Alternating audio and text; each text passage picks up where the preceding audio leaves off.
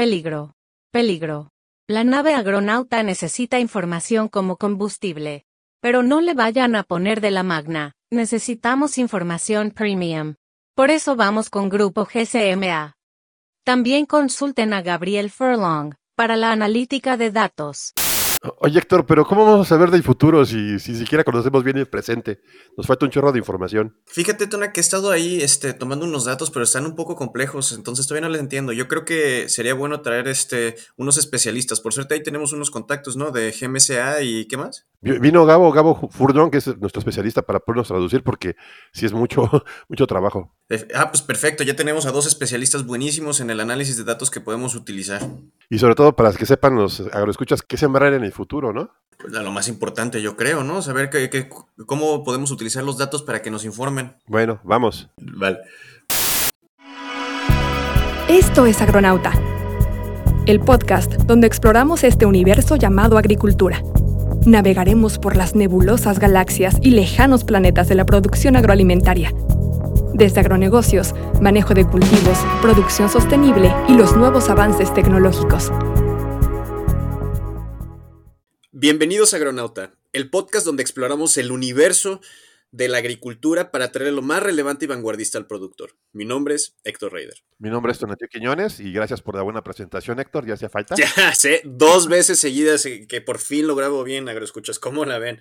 Y hoy, este es un episodio completamente distinto en cuanto a la estructura que tenemos. Pues para empezar, tenemos dos invitados, un agronauta honorario con el que ya nos llevamos bien desde hace tiempo, hemos podido, eh, logrado tener una buena relación, ahorita Tona lo va a, presentar, y un súper invitado de una de las mejores este, consultoras eh, mexicanas y con, y con actividades a niveles internacionales.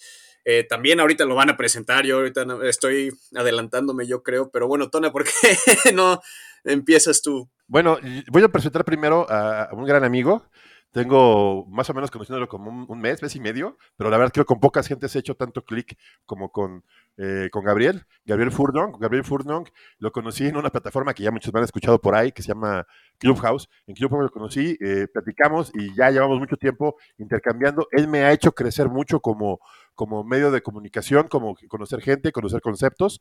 Él es este, un desarrollador de, desarrollador de negocios de plataforma, eh, trabaja para Bruna, este, genera modelos predictivos e inteligencia artificial.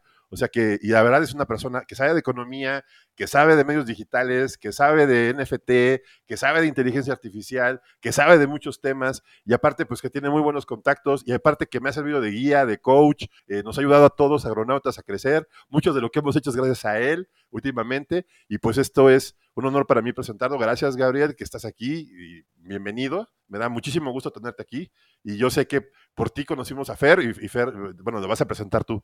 Adelante. No, hombre, pues muchas gracias a ti, Tonal. La verdad, este ha sido un gusto uh, conocerlos y platicar con ustedes. Son uh, los más apasionados sobre los temas del agro y el podcast, pues ya ha llegado a muchísima gente que pues es un gusto poder participar, ¿no? Y pues más gusto es presentarles a Fernando Cruz. Él es socio en Grupo Consultor de Mercados Agrícolas, GCMA ya les va a platicar de toda la experiencia que tiene liderando en GSMA, en la estrategia de comercialización en productos agroalimentarios. Fer, un placer que estés con nosotros. Pues muchísimas gracias por la invitación, Tona, Héctor, Gabo, pues Gabo también es un gran amigo. Desde hace algunos años que compartíamos eh, banca en un curso de alta dirección, justamente en temas de capital, de private equity. Y pues bueno, Gabo, pues, gracias por la invitación también, por hacerme conocer a gente muy interesante y también por poder platicar ahorita con el auditorio tan importante que tiene este podcast y los temas que traemos. Para algunos que me conocen y algunos que no me conocen, bueno, yo soy socio en GSMA, como bien lo dijo Gabriel, pero aparte de eso, participo en varias empresas, este, no solamente en GSMA, también tengo una participación en Cultiva, en la cual me dedico a la comercialización de productos agroalimentarios eh, mexicanos principalmente en Europa y también de Europa hacia el mundo. Entonces somos una comercializadora interesante, pequeña o con gente joven. También me toca participar en otro proyecto que estoy liderando que es Casa Jorge Negrete, que nos dedicamos a generar un mezcal muy fino también para exportación junto con un hard seltzer que está a punto de salir a base de mezcal. No se lo pierdan. Eh, y además de eso, pues bueno, me dedico a apoyar a los pequeños productores y medianos productores y grandes productores. Y aparte de eso, llevo todo el evento de perspectivas 20, 2021, 2022 y las que se vayan acumulando. Espero que alguno de ustedes me haya visto. Además, me, me enorgullece mucho participar dentro de las expos internacionales como son el Fresh Summit de PMA, que hoy ya cambió de nombre, se fusionaron y generaron una iniciativa más grande. Ahí estamos ayudando con el tema de los espacios y ayudar a hacer buenas comercializaciones entre productores y compradores internacionales, principalmente mexicanos que van allá y que exponen, al igual que en el CPMA, en la convención que va a ser en Canadá. Estamos a un par de, bueno, un mes en abril, del 3 al 7 estamos allá en Canadá ayudando a los productores. Entonces, pues bueno, me ha tocado estar haciendo muchas cosas en el sector agroalimentario desde hace más de 15 años y pues vaya, poder hablar con su auditorio es una cosa increíble y muchas gracias por, haberme invitado. A ti, eh, Fer, por habernos este, aceptado la invitación, estamos muy... Eh, sabemos que tú manejas algo que todo el mundo desea, que es la información y la tienes de primera mano. Yo soy gran fan de, tus exposiciones y siempre nunca me pierdo ni tus reportes diarios, bueno, cuando los puedo leer todo está completo y mucha de la información que ponen en las redes, a mí me gusta mucho, es muy útil, pero este, y como todo, es un mar de, para entenderlo. Y aquí es este, gracias que nos das esta, esta guía para empezar, para empezar a, a darle sentido a esto, ¿no? Y gracias, bueno, em, empecemos, ¿no? ¿Te parece? Claro, mira, el tema de la información yo creo que es muy importante y es un tema que de repente la gente y yo también cuando era estudiante y después de eso cuando empecé con mis primeros pininos de, empresario, pues decía, uy, pagar por información, pues sí lo veía como que complicado, si podía encontrarlo lo más barato o darlo, buscar, andarlo buscando por todos lados. Y me di cuenta de una cosa, existe mucha información, buena, mala, regular, y toda está desperdigada y digo, al final de cuentas, intentar sintetizar toda esa información para poder tomar una buena decisión es muy complejo. Entonces, en GSMA, ¿qué es lo que hacemos? Pues justamente eso. Buscamos la mejor información, las mejores fuentes, generamos también nuestra propia información, la sintetizamos y la dejamos de tal manera que las personas que quieran tomar buenas decisiones, pues les dejamos un reporte con los principales factores y que te puedan decir, como nos dice uno de nuestros clientes, a ver, tú eres mi doctor, tú me tienes que recetar, bueno, me tienes que diagnosticar y me tienes que recetar.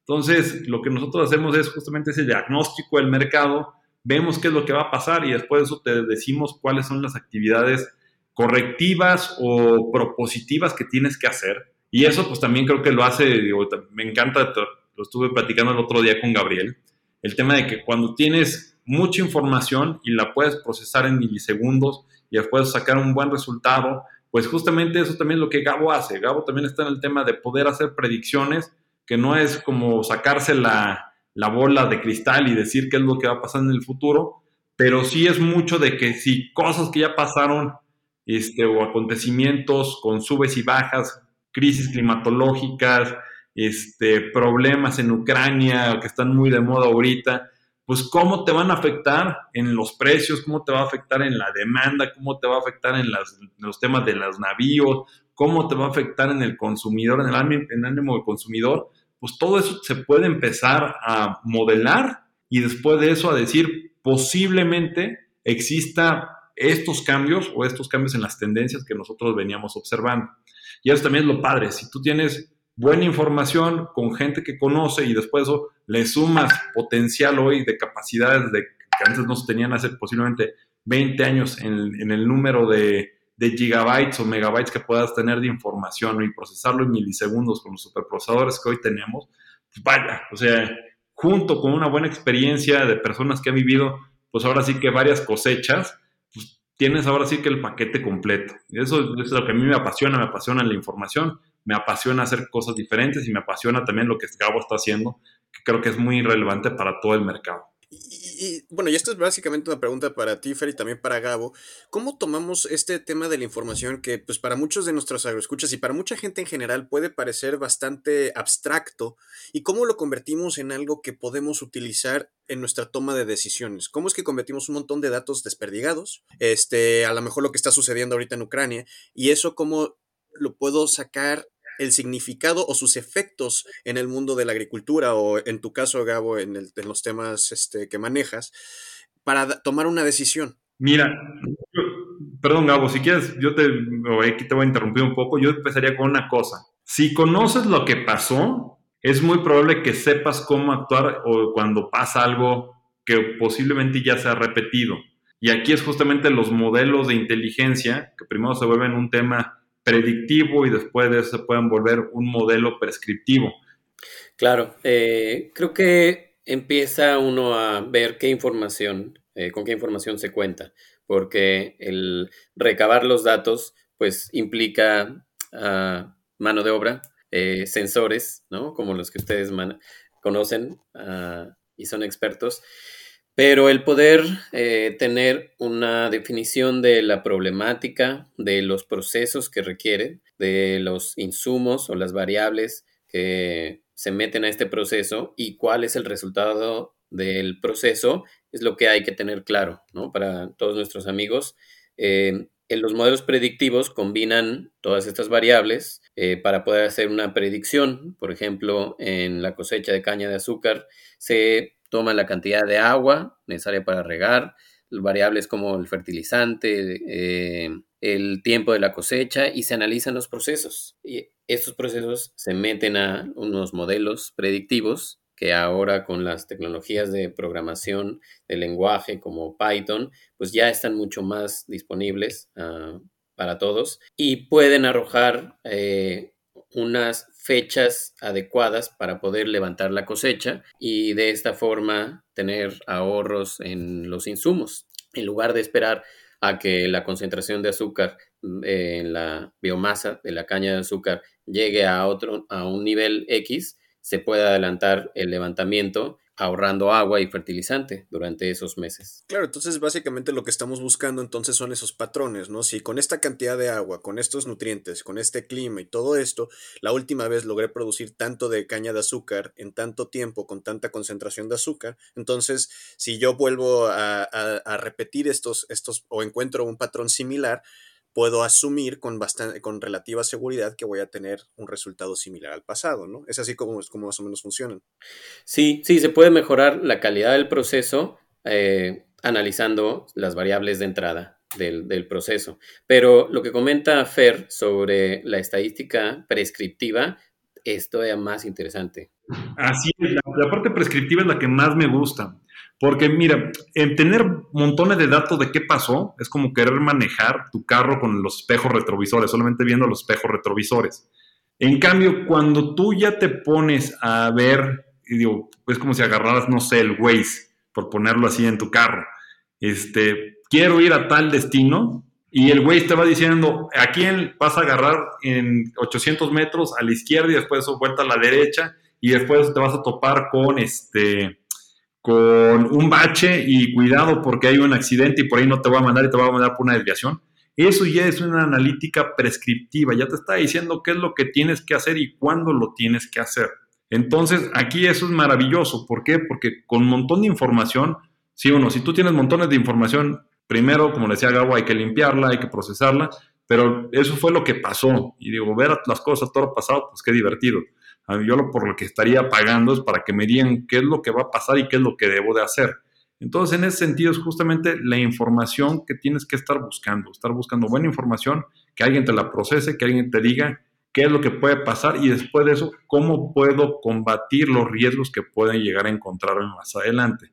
Entonces, el tema prescriptivo. El tema prescriptivo para mí es una de las cosas que pocos están haciendo y que muchos más deberíamos estar observando. Sí, claro, integrarlo más en nuestros procesos, porque eh, realmente en cualquier etapa de la, de la, cadena agroalimentaria se puede utilizar este tipo de, de, información, este modelaje, ¿no? Y, pero, ¿cómo definimos lo que es buena información? Porque no todos los datos sirven, no todos los datos se pueden este, considerar buenos. Pasa en los sensores, también yo le digo a los productores todo el tiempo, es que Puedes tener, si quieres, todos los sensores que, quieras de todos los tipos, pero no todos los datos te van a servir. ¿no? Una concentración de CO2 no te va a servir de mucho si estás que es creciendo maíz, eh, este, maíz eh, de métodos convencionales. Mira, yo te diría una cosa, el tema tiene que ver mucho con estadística, estadística, pero también la estadística a muchos de repente nos asustan, pero es hacer dos cosas. Uno, ¿qué es lo que, o sea, cuál es la variable dependiente o cuál es lo que depende de muchos factores, como lo decía Gabriel?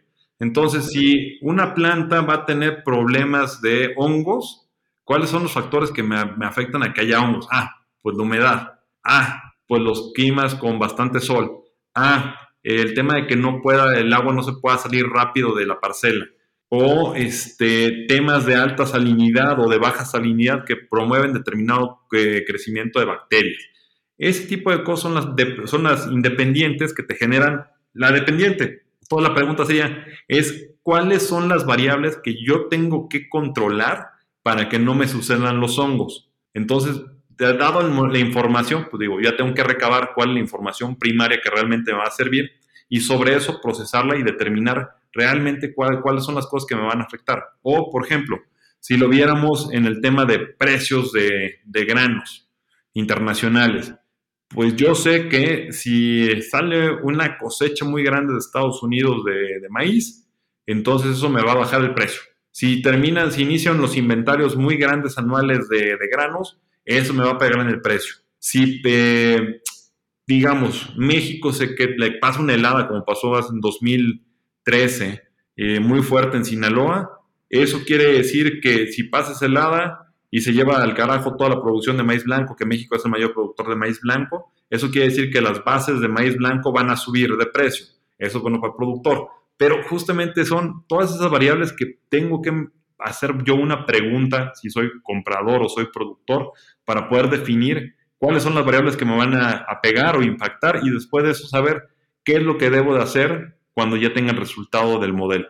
Y yo aquí tengo, tengo un punto, este, Fer.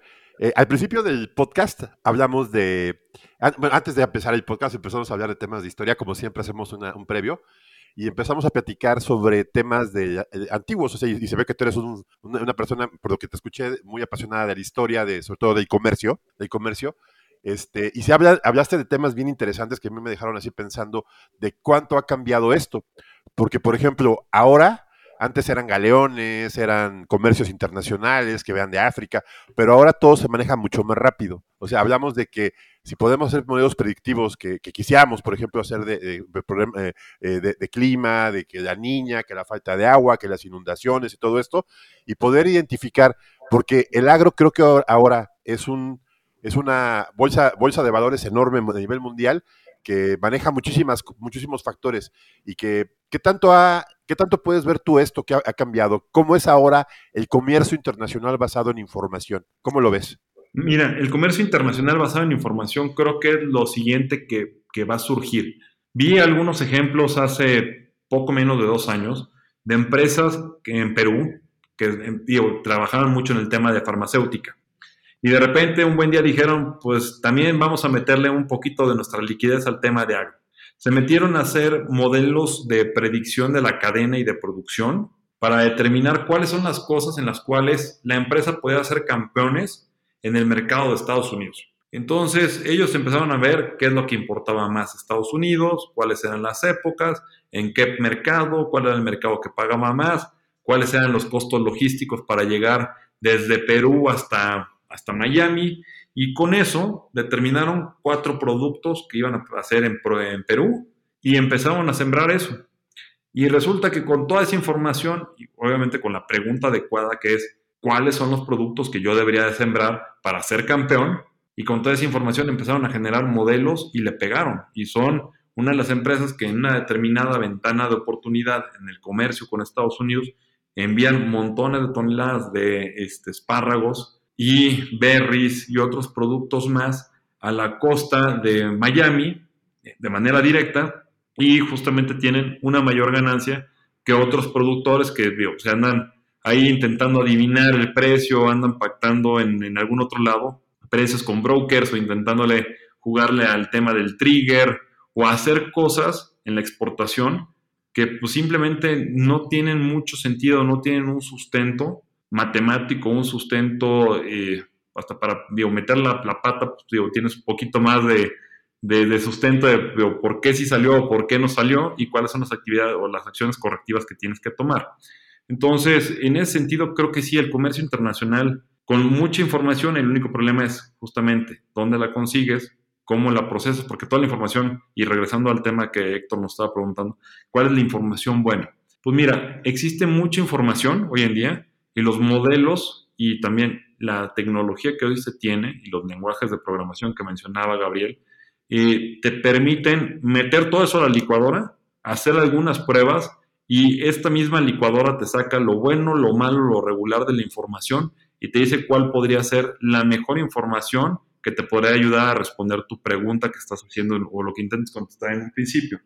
Entonces, regresando al ejemplo que les decía de la compañía en Perú, pues bueno, esta empresa metió un montón de información, le salieron que algunas variables eran relevantes, otras no, no tan relevantes, pero las que salieron relevantes, pues le dieron mucho, mucha perspectiva a qué sembrar, en dónde vender y en qué periodo vender. Y, de hecho, pues eh, eh, yo he leído también sobre este tema. Esta va a ser una realidad, ¿no? En el manejo de los mercados, también en el manejo de, de, este, de los mercados de la agricultura. Pero también he leído que hay algunas preocupaciones respecto a una adopción completa del mercado, de, por parte de los productores y de, las, de la, pues del mercado agrícola, de un manejo completamente basado en, este, en datos. Yo personalmente soy un, yo sí creo en un manejo basado en datos, pero de una posible pérdida de diversidad al tener indicadores que todo dicen, ¿sabes qué? Es hora de producir todo esto y a 30 productores le dicen, ¿sabes qué? Es hora de producir tomate, ¿no? Y todos producen tomate. O es hora de producir tal y todos producen tal, ¿no? Entonces, ¿qué, ¿tú qué dices? O sea, ¿qué opinas de este tipo de preocupaciones que piensan que estos indicadores le van a dar la misma respuesta a todos? Mira, eso lo vi hace muchos años en la escuela, en economía se llamaba la miopía del productor justamente, del, de, la miopía del farmer. Y te decía que si los productores que antes no tenían esta velocidad, esta comunicación de información y veían que su compadre, su vecino sembraba un montón de trigo, eso quiere decir que los precios estaban bien, entonces todo el mundo se ponía a sembrar trigo, salía la cosecha de trigo y se caían los precios de trigo. Sí, es una, eso es una verdad, eh, digámoslo así, súper, súper concentrada o más bien sobresintetizada de qué es lo que podría pasar. ¿Qué es lo que te diría este, esta programación o este algoritmo, también que lo que debería estar buscando, es sembrar de una manera de portafolio de riesgo? Que te dicen, no le metas, como decía mi abuelita, no le metas todos los huevos a una sola canasta. Métele tantas hectáreas de tal producto, métele tantas hectáreas de tal, tales de tal. ¿Y esto por qué? Porque el tema no solamente tiene que ver con la concentración y la caída del mercado, tiene que ver con un tema de que si alguna variable se te mueve, esa variable te podría afectar toda la producción. Pero si esa variable solamente afecta a un, solo tipo de cultivo, entonces tienes otros cultivos más que te van a mantener la rentabilidad o el ingreso que debas de tener como productor. Entonces, estos modelos también es una de las cosas que ya están haciendo, ya te están diciendo qué cosas sembrar eh, de manera de portafolio en la cual puedas diversificar tu riesgo y que pueda ser rentable. Si se te cae una ficha, sigues jugando con otros cuatro y obviamente pues eso te va a hacer, digo, no la gran ganancia que esperabas, pero pues te va a mantener en el mercado. O como veía otra, otra vez que estuve platicando con un muy buen amigo, que seguramente ustedes lo conocen, Simón Estopol, que estuvo en Produce Pay, él me enseñó algunas cosas muy interesantes que son este, temas de correlaciones, de precios. Y me decía, bueno, Fernando, es que, mira, los que siembran tomate, pues estarían, digo, en invernaderos, estarían dándose un balazo en el pie. Si siembras tomate bola, tomate de especialidad cherry, tomate de, este, no sé, algún otro grape, vine o algo por el estilo, no solamente por el tema de que pues, si te llega una plaga te, te arrasa con todo el, el producto porque todo el producto es igual, me dice, sino porque también en el momento que se caen los precios en Estados Unidos, se caen usualmente de manera, digamos, no solamente en el, en el beef, en el grape, en el saladet, se caen todos los precios del tomate. ¿Por qué? Porque es una categoría. Entonces, digo, ya cuando siembras un pedacito de tomate, otros chiles, este, siembras por ahí un pepino de especialidad y todo eso, si se cae el precio del, del tomate, pues bueno, qué lástima, se cayó el precio del tomate, pero sigues teniendo otras cuatro fichas que posiblemente el precio va a estar bueno o va a estar mejor que, lo que se está viendo en el mercado. Ok. Sí, e, esto, esto habla, bien interesante, me parece muy interesante de eh, una estrategia, y creo que una estrategia eh, del agricultor. Y si, yo no entendí esa parte. Creo que eh, el agricultor actual y a futuro debe estar pensando en una estrategia basada en información. Esto quiere decir que va a tener él tiene un tablero conocido como campo agrícola, en el cual va a poner sus fichas apostando eh, bajo, bajo algo que se va a mover en el mercado. Ahora tenemos pues más factores, para bien o para mal, información de allá, de acá, etcétera, mercados globales, movimiento de información. Y esto quiere decir que el agricultor tiene que estar mejor preparado. ¿Tú, tú qué le recomendarías, Fier, a un agricultor que por dónde empezar a diseñar sus, sus estrategias de cultivo? Porque bueno, hay muchos que ya lo saben, ¿no? Pero, pero ¿qué, qué es le recomendarías? Mira, lo primero que recomendaría es olvidarse un poco de lo que siempre ha hecho porque siempre estamos metidos en el de mi papá me enseñó, mi abuelo lo hizo, eh, la agricultura es una, es, un, es, una, es un arte que se aprende en 100 lecciones, una por año. Pues sí, pero hoy en día las, las lecciones son costosísimas, te pueden costar millones de pesos el patrimonio de tu familia de no hacerlo de una manera más organizada y sistematizada. Yo creo que lo primero es buscar cuál es la información que más relevante es, como empezando ¿Qué se da bien en mi terreno, en mi parcela? Este, si yo sé, yo sé que se da perfectamente el clima para, este, no sé, algún tipo de berries o para algún tipo de espárrago y tengo el agua y tengo la capacidad del agua con el pH necesario. Todo eso, si yo lo tengo, pues bueno, es lo que yo puedo empezar a, a ver qué es lo que puedo sembrar de portafolio. Dos, ver si la escala es relativamente interesante para mí, porque no es lo mismo sembrar 100 hectáreas de granos que 2 hectáreas de, este, de algún cultivo hortofrutícola. ¿Por qué? Porque el costo de una fruta o una hortaliza es mucho más caro por hectárea, es mucho más intensivo, pero también los, los márgenes que puedo llegar a ganar de, de ingresos pues son mucho mejores que lo que puede llegarse a generar posiblemente con 50 hectáreas de maíz o de sorgo. Entonces, ya que tengo bien definido qué es lo que sí se puede dar, pues tengo que pensar qué son las cosas que me generan mayor rentabilidad y lo más importante, que tienen mercado, que tienen un mercado nacional, que tienen un mercado internacional. Si veo que México está importando muchas cosas, es porque hay mercado dentro de México. Lo siguiente que tendría que analizar es, ¿lo puedo producir más barato que las cosas que están, que están importando? Sí o no. Si lo puedo producir más barato, eso quiere decir con qué margen. ¿Me genera más margen que lo que estoy haciendo el día de hoy? Sí o no. Entonces, por ahí empezar con esas preguntas muy básicas de qué es lo que puedo hacer, cómo lo puedo hacer y cuánto lo, con cuánto lo puedo hacer. Porque también la limitante del dinero, pues, no todo mundo puede llegar y pedirle al, al banco, oye, ¿sabes qué? Dame 100 millones de pesos para sembrar este, 5 hectáreas de tomate, otras 10 de aguacate y no sé, y por ahí lo que me sobre en otra parcela que tengo de, este, de agave, que está muy bueno el precio, y sobre eso intentar sembrar un portafolio. Posiblemente no se pueda hacer todo de un solo jalón, pero sí buscar cuáles son las alternativas más rentables y buscar cómo yo como productor garantizo que estoy maximizando la utilidad con los factores de producción que tengo. Entonces ahí es donde nos metemos otra vez a un tema que ya habíamos platicado, ¿no, Tona? En, otros episodios. Una, es importante saber qué es lo que se tiene, o sea, no se puede mejorar o desarrollar si no sabemos qué es lo que tenemos, que ahí es donde entra la parte de medir.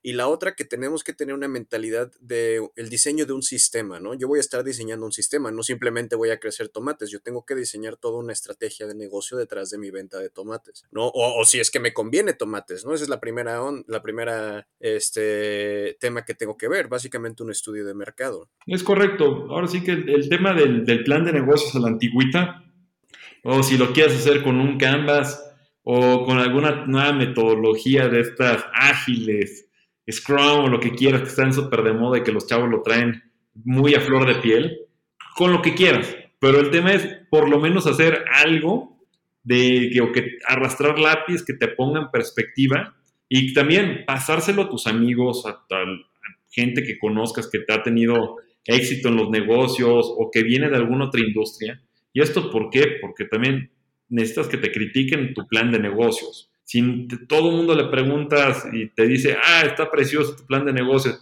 y no lo leyeron, no lo entendieron, este, te dieron del avión o lo que sea, lo único que vas a tomar son malas decisiones y malas decisiones te llevan a costos altísimos. Entonces, aquí sí creo que lo primero es hacer un ejercicio propio, después de eso socializarlo, compartirlo, recibir, tener abierta la mente para recibir la crítica, porque posiblemente la gente te está ayudando a decirte, ¿sabes qué?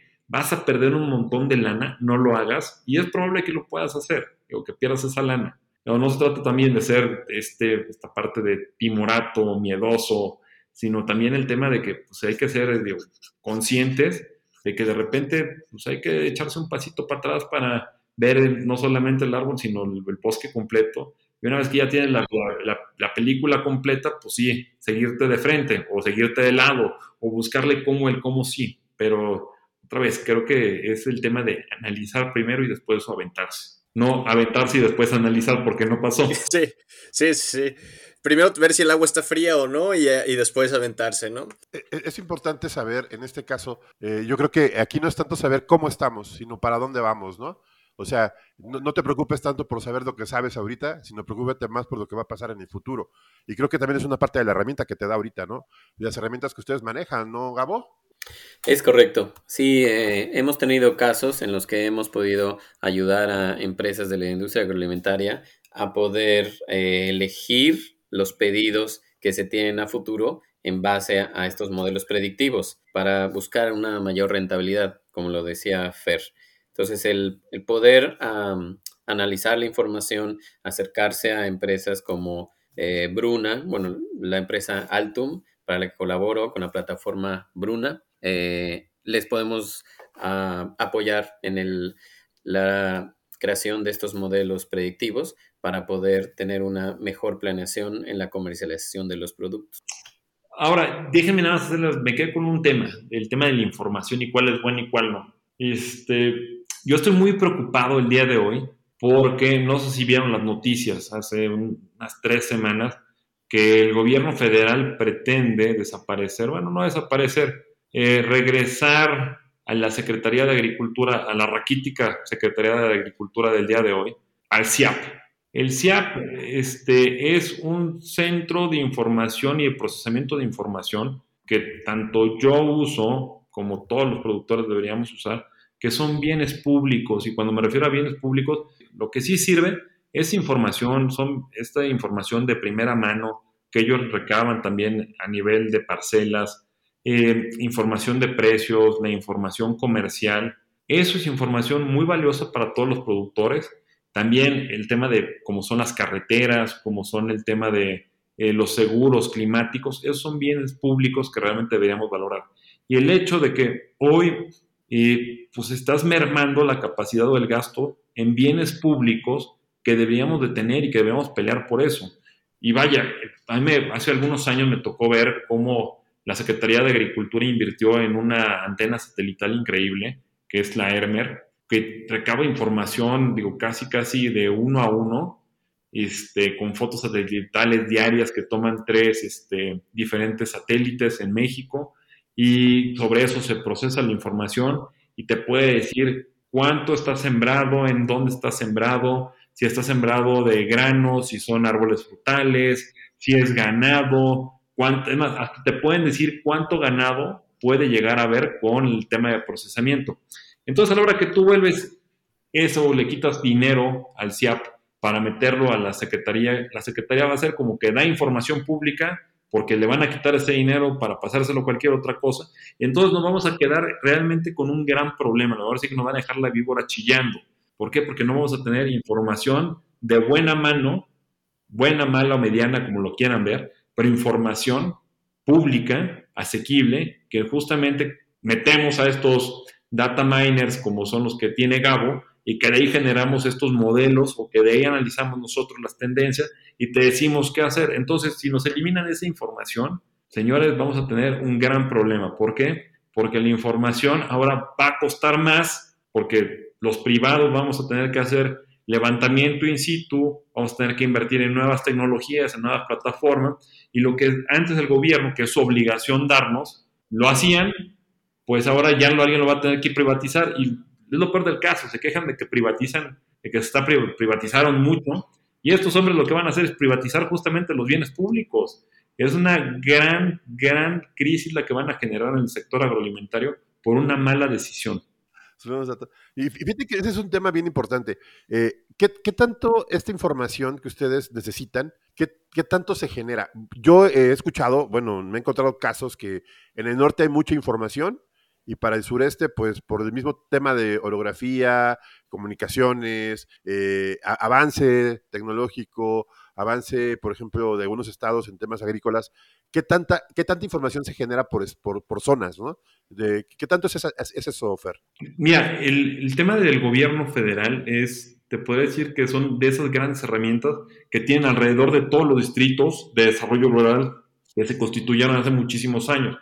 Tienen gente, desde hace muchísimo tiempo, en los CADERS, en los DDRs, que se levantan todas las mañanas y van y se dan una vuelta por el campo, rellenan reportes y se los envían a las oficinas centrales y justamente es la información primaria que se procesa, se limpia por parte del gobierno federal para podernos dar algo más digerido y nosotros ya poder hacer un análisis todavía más profundo.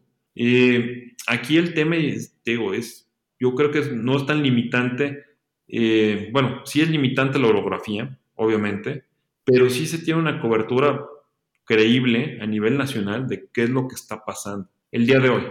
Y eso que también ha tenido mucha información que sube y baja. Igual lo veía hace, bueno, cuando inició la pandemia, hace casi dos años, el SNIM, que es parte de la Secretaría de Economía. Pues vaya, el SNIM dejó de reportar información porque no le, le cortaron el presupuesto y dejaron de tener encuestadores y dejaron de hacer levantamiento en las centrales de abasto para ver cómo estaban los precios y eso también es, genera distorsiones en el mercado. ¿Por qué? Porque si no sabes cómo están los mercados, tomas malas decisiones. No sabes si la central de abastos está vendiendo a 20 pesos el kilo, eso quiere decir que tu camión debió haber salido con 14 pesos y lo sueltaste en 12, más el flete y después la ganancia del intermediario del, del bodeguero.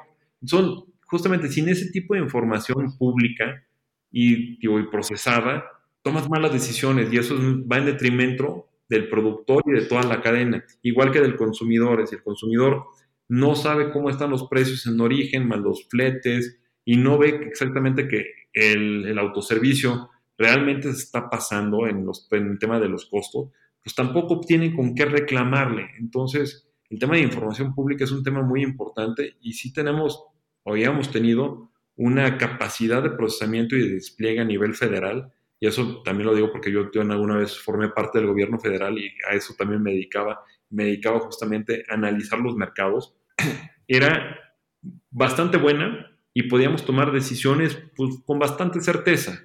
Pero hoy en día, que es un tema que pues vamos en contrasentido. Claro, de hecho yo me topé con un problema similar en aquellos tiempos donde trabajaba en temas de información geográfica, de sistemas de información geográfica y de percepción remota utilizando las imágenes satelitales, ¿no? Y a veces teníamos que eh, trabajar con las manchas urbanas y nos dábamos cuenta que la información que teníamos a la mano era de hace 15 años, ¿no? De hace de 20 años. Entonces, ¿cómo, cómo se supone que hagas eh, planeación ecológica, planeación de diseño, etcétera, cuando la información que se te da está, tiene décadas de, de, de edad, ¿no? Estás trabajando con información no concreta o simplemente no existe el mapa porque X o Y razón. O vieja, información muy vieja. También, eso es otro caso que también es terrible. El censo del censo agro, el agropecuario, que se debió haber llevado el año pasado, lo, redujeron a una encuesta nacional agropecuaria que pues ahora sí que podrá sonar gacho como los similares. Es lo mismo pero más barato. No, pues no es lo mismo.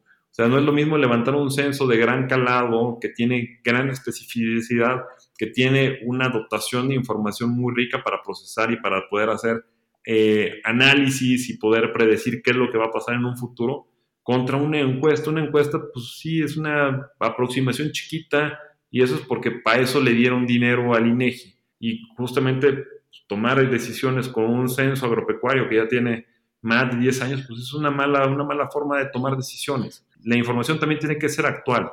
Claro. Y, pero cambiando un poquito de, tema, porque obviamente este es uno, este es la fuente de la información es clave, ¿no? Pero ahorita estamos cambiando la manera en la que procesamos la información, estamos pasándola por redes neuronales, estamos haciendo utilización de, de la inteligencia artificial. ¿Cómo, ¿Cómo, va a cambiar este tipo de temas nuestro sistema, nuestros métodos para procesar la información y para tomar decisiones con ella? ¿Cómo es, qué es lo que ven este, dentro de la utilización de estas herramientas en, nuestra toma de decisiones. Y yo sé que ya hablamos de, la, de ciertas predicciones, pero ¿qué tan, ¿qué tan extrema ven esto o qué tan cotidiano creen que va a ser la utilización de la inteligencia artificial en nuestros procesos? Creo que es una adopción que va a ser progresiva. Eh, en el mundo hay muchas iniciativas de aplicación de inteligencia artificial a varios sectores. Hemos eh, presenciado como Israel eh, ha exportado sus servicios a, a México inclusive. En Latinoamérica hay varios casos de aplicación, pero esta intervención de la ciencia de datos y la inteligencia artificial, como se le conoce, con el agro, creo que va a casar muy bien en el futuro. depende mucho también de la mano de obra eh, que esté calificada para esto. Ahora hay una demanda tremenda por programadores y personas que estén capacitadas para desarrollar estos modelos y que puedan ser aplicados. Entonces, eh, tanto la disponibilidad de la información como la de mano de obra calificada para poder generar estos modelos y que puedan ser implementados y porque es, un tema de prueba y error, ¿no? Se entrenan los modelos, se limpian datos y eh, se demuestra que estos modelos tienen unos buenos resultados en estos días eh, hay algo que está afectando mucho a varias industrias, sobre todo la de los tacos, los que llaman limón. el precio del limón se fue al cielo. El precio del limón está afectando pues, a, tus productores, los productores que tengo un amigo que produce limones acá en Jalisco que está haciendo su agosto porque pues está yendo muy bien, pero de pasar de pagar cuatro, de 4 a 6 pesos el kilo se lo está pagando en 35, 40 pesos. Obviamente está feliz, ¿no? Pero el mercado actual está siendo golpeado porque la señora que va al súper ve que el limón se lo están dejando ir hasta en 70 pesos. Este, eh, eh, veamos un, panorama, Fer. ¿Qué es lo que pasó con el limón? ¿Qué es lo que pasó? ¿Qué es lo que va a pasar? Ok. ¿O qué debió haber pasado? Porque es el tema de la parte correctiva o, o predictiva y después de eso ya la parte que tienen que hacer. Mira, ¿qué pasó? Usualmente de enero a marzo es el peor momento del limón en México. ¿Por qué? Por estacionalidad. Es cuando hay menos disponibilidad de limones en México. Tan tan. Eso es toda la vida. Siempre vas a ver un incremento de precios en el primer trimestre del año del limón, sea como sea. Ahora, ¿qué fue lo que pasó? Pues vemos cuáles son los temas de clima. Llegó y ves que de repente entraron nortes allá a Tuxpan y eso queda muy cerca de la zona limonera. Se llevaron todas las flores, las florecitas, sin florecitas no hay limón. Entonces, menos producción. Cuando estaban cortando los limones, entraron también otro norte con lluvias, entonces no se podía cortar la fruta porque si no, le salen hongos y si le salen hongos, se fregó la cosa. Entonces, cuando llegas y tienes poco abasto, que los camiones van llegando. Dos, hubo una menor producción. Y tres, sabes que siempre es en esa época hay poca producción, pues entonces todo el mundo se vuelve loco, como la gallina sin cabeza, salen corriendo intentando buscar dónde conseguir los limones y los limoneros, pues también mis amigos productores me da mucho gusto, se pusieron y sacaron un dinero, pero el problema es que el, productor, vamos, otra vez, si tú me dices que se, se pasó posiblemente de 6 a 18 pesos el kilo de limón, y lo veías que la arpilla de limón te costaba 90 pesos en el supermercado, ¿sí? ¿Qué pasó de 20 pesos a 80 pesos? Hay una intermediación grandísima en eso. Y es ahí donde tienes que ponerte muy bien. ¿Por qué? Porque posiblemente el productor que tiene su empaque empacó y lo vendió en, a puerta de su empaque en 25 pesos seleccionado, digo, por diferentes calibres. Llegó una persona como yo, este, y dijo, ok, de aquí son 25 pesos, le agarro el camión y me lo llevo a la Ciudad de México. En la Ciudad de México agarro mi camioncito, llega muy fresco mi limón a la central de abasto y cuando voy llegando estoy buscando a la persona que me lo va a acomodar en la, bodega y me están ofreciendo 35 pesotes. De 35 pesotes a cuando lo bajan el producto en la central de abasto, ya pasó y costó 55 pesotes nada por la pura bajada, entre mano y mano. Y de ahí es 30, 30 pesos más que es del, retail, que dice, bueno, pues ya compré, me lo llevo el producto y cuesta 80 pesos, 85 pesos porque me estoy llevando 20 pesos. ¿Quién se llevó más dinero ahí? Se lo llevó el retail. Pero es justamente esa es la calidad de análisis que nosotros en GSM hacemos. ¿Qué es lo que debe haber pasado? Y es lo que de repente hacíamos cuando trabajamos con el gobierno. Me voltaba y le decía a la Secretaría de Economía, porque la Secretaría de Economía casi siempre jalaba con el tema de, ah, vamos a multar a esos pobres, a estos productores que se están pasando. Y le decíamos, no, espérate, espérate, espérate, ellos no tienen la culpa. Ellos sí subieron tanto porcentaje, pero que realmente se está llevando todos los márgenes, son las cuatro o cinco manos que pasa el producto para llegar a la mesa del consumidor. Entonces, señor, vaya más bien, póngase las pilas en el autoservicio, en, los, en las centrales de abasto y de información, uno, de dónde se puede conseguir más barato, y dos, a los que se estén pasando de listos, que también tienen algunas básculas este, medio truqueadas, pues señores, este, a esos también pégueles una multa, denles una apretada, porque el productor no es responsable de todas las subidas de precio. Sí puede llevarse una parte de, la subida, pero realmente si lo vemos en los márgenes de comercialización, no es el que se lleva el gran pastel. es una realidad y pocos lo saben y muchos le echan la culpa a nuestros amigos productores y no es así. Ahora, ¿qué va a pasar? Va a pasar de que va a venir la siguiente temporada, ya va a venir una floración que viene bastante bien.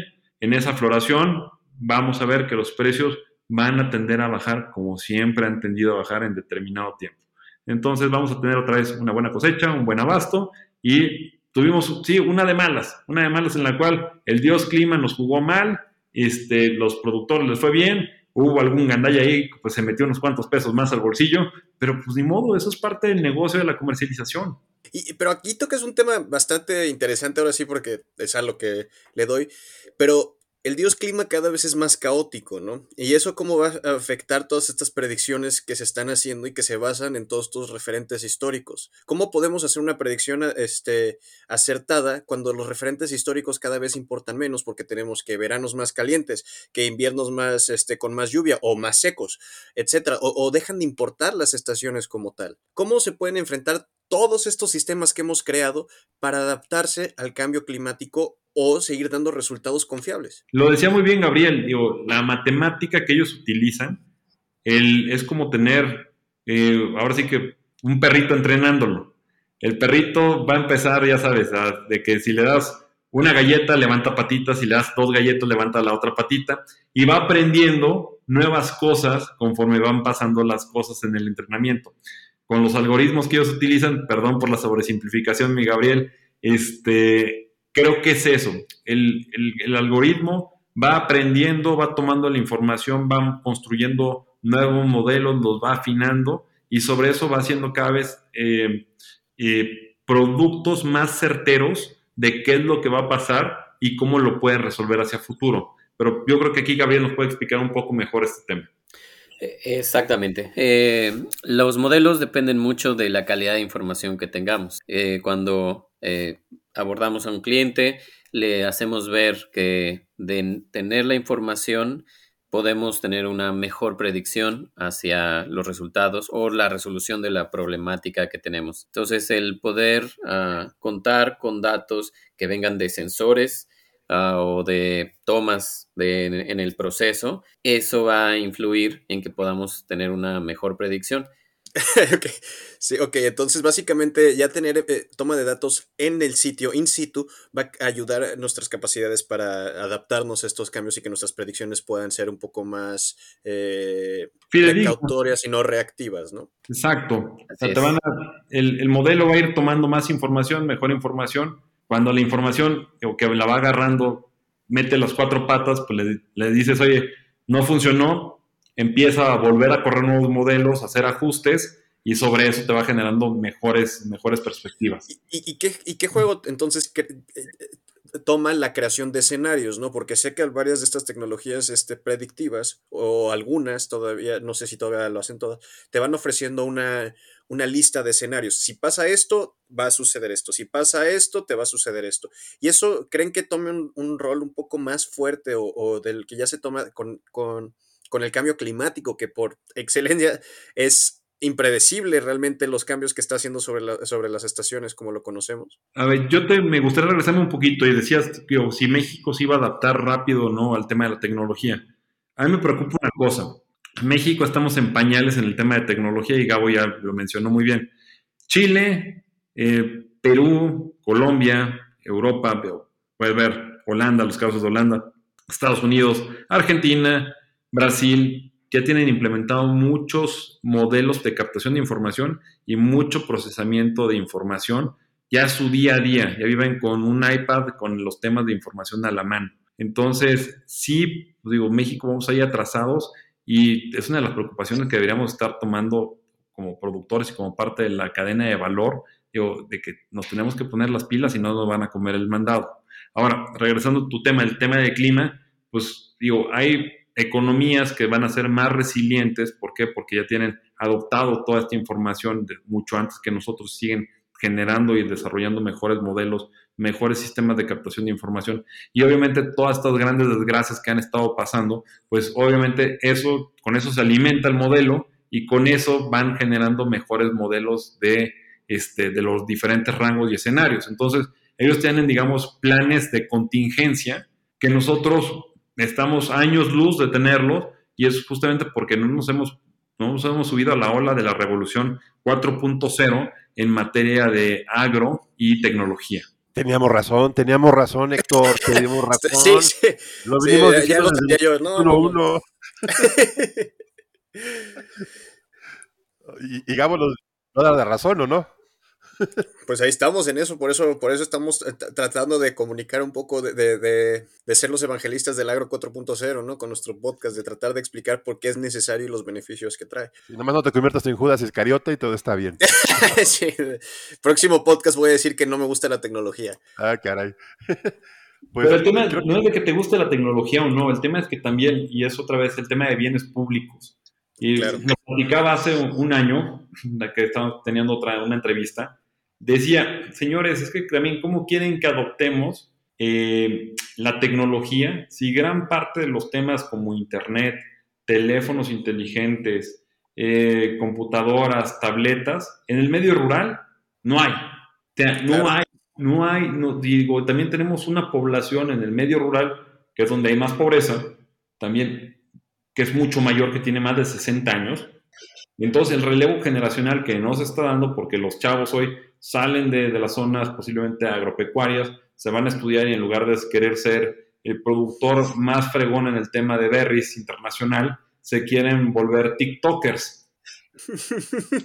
Aquí, déjame te digo que de los agronautas el único TikToker es el más, es, el más grande, ¿eh? Eh, Perdón, No, pero y si pensé callos, perdón, con todo respeto, pero sí. El tema es que de repente están volteando a ver cosas o quieren ser youtubers y pues sí, Pero, ¿sabes? Ahí difiero ligeramente contigo. Estoy totalmente de acuerdo que ese es uno de los, de los campos mexicanos donde más tenemos que apoyar para que, eh, pues para que sea el, el más resiliente, que tenga más capacidades de abordar, de, de adopción de tecnología, pero también he visto que en generaciones más jóvenes, como la mía, se ha volteado un poco la visión que tenemos hacia la agricultura. Es tanto así que yo soy oficial, eh, originalmente de la Ciudad de México y me salí corriendo y ahora me dedico a los temas agrícolas y he visto varios amigos conocidos que han tomado decisiones similares o ver cómo pueden integrar la agricultura como parte del diseño urbano actual temas de agricultura urbana, etcétera, etcétera, pero ya meterla cada, o sea, se ha acercado a, a, a la sociedad urbana más, como que esta gran barrera que había en la, en, la, agricultura se ha estado haciendo cada vez más pequeña, ¿no? Y ha habido un pequeño, un retorno, una romantización del trabajo agrícola. A ver, yo creo que sí existió una romantización, pero también es el ejemplo de dónde estás tú. Tú estás en Baja California, donde tenemos de los grandes exponentes de exportación y que están enfocados en cultivos de alto valor, que lo hacen muy bien y que le han encontrado una manera muy bien y también están siendo impulsados por esa no puedo decir que cercanía, porque también Baja California, digo, de la zona de producción hacia la frontera pueden pasar 600 kilómetros, este, pero sí es un tema en el cual ellos están muy compenetrados con lo que pasa en el mercado norteamericano, con la demanda de precisión, ven que es un buen negocio y saben que si le invierten van a obtener buenos retornos. Pero esos son mis garbanzos de libra que no en todos los estados se alcanzan a percibir. Igual, digo, vaya, en el tema de la uva, la uva en, Sonora, este, pues también son unos campeones, son productores muy tecnificados de alto valor, pero es también es un cultivo de alto valor. Me gustaría ver que haya más productos, no solamente las berries, no solamente la uva, no solamente los invernaderos que son pimiento, tomate, que son de nuestras grandes exportaciones. Yo, me gustaría ver otros productos en los cuales también pudiéramos tener esos casos de éxito de la adopción de las tecnologías aplicadas. Sí, claro. porque mucho del boom eh, de tecnificación que se está dando en el Bajío viene a estos invernaderos que estás mencionando, ¿no? Y también en el centro de México también la floricultura, tengo entendido que se está tecnificando bastante en ciertas zonas. Exactamente, pero regresemos, son los usual suspects o los sospechosos de toda la vida. Puro alto, puro alto valor. Puro alto valor. Entonces, y creemos, yo creo que puede existir dentro de los tanta cantidad de, de cultivos que se tienen en México, se pudieran aplicar esto, encontrarse la beta y posiblemente tener no solamente que seamos los campeones en aguacate, en tomates, en mango, este, en tantos productos de valor, de, alto valor, sino también que encontremos algunos nuevos, algunos nuevos que podrían ser no convencionales como mangostán, que podrían ser como el rambután, cosas por el estilo que se pueden generar, que se adoptara esto y que podríamos ser posiblemente las nuevas grandes potencias exportadoras o productoras. Sí, y, también creo que, eh, eh, por ejemplo, hay casos de éxito muy, eh, muy alejados unos de otros. Nosotros lo hemos visto, por ejemplo, cuando hablamos de gente que se dedica a la agricultura en el norte, que no tienen ni idea de lo que está haciendo la gente en el sur, y la gente del sur no tiene ni idea de lo que está haciendo en el centro, y esa es una parte que hace falta, el hacer estas vías de comunicación, que es lo que hacen ustedes, que, que dan información de todo el país, y, y es, una, es una labor muy loable, porque realmente te enteras en un ratito pero también el agricultor creo que está cambiando, porque nos vemos en nuestro caso, en nuestro caso nosotros somos este, un podcast que, que, que los millennials son los que nos están escuchando, gente de, 30 de 25 a 35 años, que son los nuevos productores, que es la nueva generación que va a producir, que siempre trae un celular, que, que son TikTokers, y, este, y que tienen una otra visión, ¿no? Y creo que ahí es donde tenemos que impactar, Fer, porque sí siento que esa es nuestra, nuestra labor, ¿no? Y pensar que esto va a cambiar por nosotros, ¿no? Y creo que de los pocos mercados en el país que están creciendo a pesar de, es, el, es el, la producción agrícola, ¿no? Y, pues sí, a mí me da gusto que, ver que hay gente que se interesa más. Y, inclusive me toca ver gente de ciudad que lo, cuando le dices, es que tú puedes producir en tu casa, aunque sea lo que te guste, ¿no? Y, y les cambia un poco la visión, pero es, es una labor que va a ser de años. Y a lo mejor es muy lento, porque no tenemos un catalizador político que nos obligue a esto. Lo estamos haciendo porque es rentable, ¿no? Y no sé, bueno, en esa parte no sé cómo veas tú, ¿qué, tanto podemos influenciar eh, o, se debe, debe, de pensar el agricultor qué es lo que va a producir? Esa parte es la que me parece más importante. ¿Dónde puede encontrar esta información?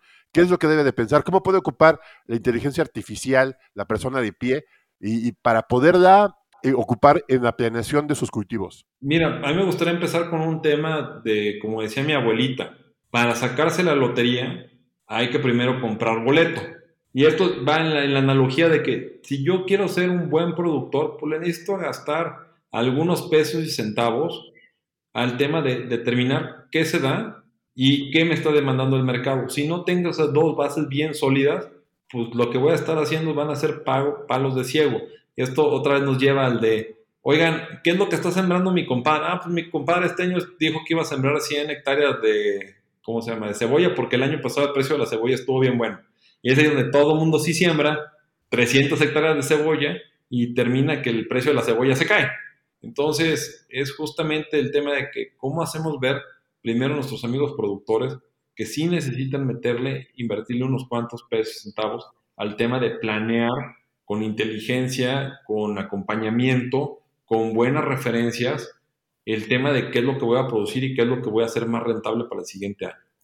Sí, yo, yo quiero compartirles que hace poco eh, entramos en contacto con Rubisco, que es una empresa que también hace modelos eh, predictivos con inteligencia artificial. Ellos hicieron un estudio para el estado de Sonora donde entregaron un reporte en el que analizaban los, los cultivos más productivos. Sonora es un estado que se destaca por la uva, como decía Fer, la sandía y el espárrago. Y de esa forma eh, puede recomendársele, pues también a través de las instancias gubernamentales, que pueda guiar a los productores con estos modelos hacia cultivos que sean más rentables para la zona. Entonces, estos estudios se están realizando. En Sonora, Rubisco es un ejemplo de ello y replicándolos en otras áreas, pues pueden tener también un mayor beneficio y que el productor reconsidere si el cultivo que ha tenido durante años eh, pudiera ser cambiado, ¿verdad? Pero pues es un proceso que, pues cultural complicado. Sí, claro, pues esto se está Es, una, es una plática muy extensa, muy interesante, eh, creo que muy necesaria eh, para los agroescuchas que tienen que escucharla, pero yo creo que llegó el momento de empezar a este, concluir, ¿no? ¿Qué te parece, Fer? en, en, en, un resumen, ¿qué es lo que te gustaría que nuestros agroescuchas este, se llevaran en la cabeza? Y pues ahora sí, danos todas tus redes y todo lo que, que tú nos quieras dejar como, como, como, como parte de lo, lo que tú haces, ¿no? Claro. Miren, yo les diría que tener información y solamente tener la información de muchas fuentes es complicado de manejar. Y dos, ver lo que ya pasó, otra vez haciendo la analogía, es intentar manejar con los espejos retrovisores. ¿Qué es lo que los, los invito? Existe información ya que nosotros en GSMA nos pueden buscar en la página grupo GSMA en Facebook, nos pueden buscar como GSMA 1 en Twitter. Tenemos información en la cual tenemos precios accesibles información de cómo vienen las cosechas, cómo vienen los precios, quién se está quedando con el margen, en dónde y qué es lo que puede llegar a pasar. Y también tenemos la parte de consultoría en cual las llamadas que recibimos de nuestros eh, clientes nos dicen, oye Fernando, es que en este momento, ¿qué hago? ¿Compro o vendo? No, en este momento la mejor recomendación es que te esperes o que compres o que vendas, dependiendo cuál es el perfil de riesgo de cada una de las empresas y cuáles son los fines que quieren lograr. Entonces, el tema de tener siempre una empresa que te ayude a tomar decisiones basadas en datos, vas a minimizar los riesgos y vas a maximizar tu utilidad. ¿Esto qué quiere decir? Que, otra vez, si tú le estás invirtiendo a una persona que se va a volver tu confidente, se va a volver tu, acompañante, se va a volver, digo, parte de esas eh, sinergias que les da gusto, que le vaya bien a los productores, a los comercializadores también, a los compradores, pues bueno, hay que invertirle para poder maximizar y tener un retorno sobre esa inversión. Ok, perfecto. Gabo, ¿cómo ves? Ajá, ¿qué te gustaría concluir, Gabo? Ok, ah, pues yo les recomendaría que se, acerquen a expertos como Fernando Cruz en GSMA, un servidor en Bruna, donde les podemos apoyar para asesorarlos en la implementación de modelos predictivos para tener una mayor precisión en la planeación, tanto en el cultivo como en la comercialización Ah, con tecnologías que pues están implementando en todo el mundo y que les pueden traer eh, mucho valor en el futuro. Y, y, si los agroescuchas se quisieran acercar a ustedes, este, ¿dónde los pueden encontrar, este, Gabo y Fer? Muy sencillo, si me mandan un correo a Fer Cruz, todo pegado, arroba G de gato, C de Carlos, M de mamá, A de Alberto, GCMA, punto com, punto MX, o no pasarán más de 24 horas sin que les haya respondido qué es lo que podemos ayudarlos a hacer. Y, y si de plano no puedo, pues digo, por lo menos referenciarlos con quién sí podría ayudarlos. Perfecto. ¿Y Gabo? De igual forma, eh, un correo a un servidor, a gabofurlong, arroba altumlab.cl y pueden ingresar a la plataforma bruna.ai para poder eh, conocer más de las experiencias y casos que hemos tenido. Ahí también tenemos un ah, Messenger donde pueden empezar a, entrar en contacto con nosotros. Pues muchísimas gracias a los dos. Gabo, ya eres de la casa, este, gracias por estar acá. Y Fer, la verdad te vamos a seguir molestando para que nos expliques más cosas porque esto es bien complejo. Y pues muchísimas gracias por haber estado en Agronauta.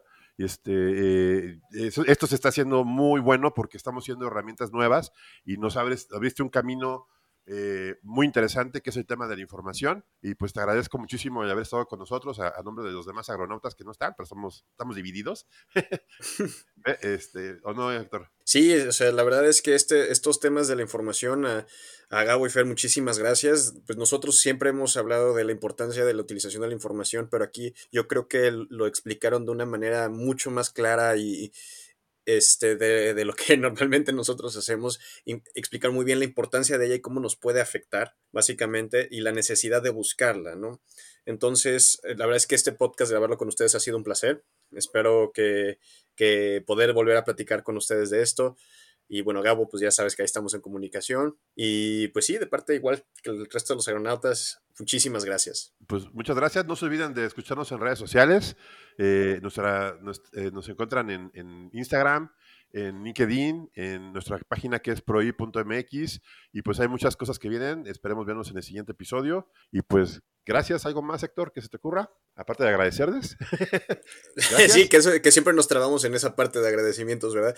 Este, nada, que de hecho, agroescuchas, próximamente también este Gabo mencionó una empresa que se llama Rubisco. Vamos a tener a alguien de esa empresa, entonces a lo mejor hasta nos pueden explicar de esos temas.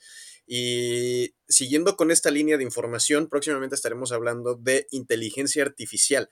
Entonces, ya saben, quédense aquí escuchando Aeronauta que seguiremos explorando y vienen cosas muy, muy interesantes. Y yo creo que con eso nos podemos despedir. Eh, hasta la próxima, Agroescuchas. Muchas gracias por la invitación y muchas gracias a todos los que nos escucharon. Hasta la próxima. Gracias a todos. Éxito.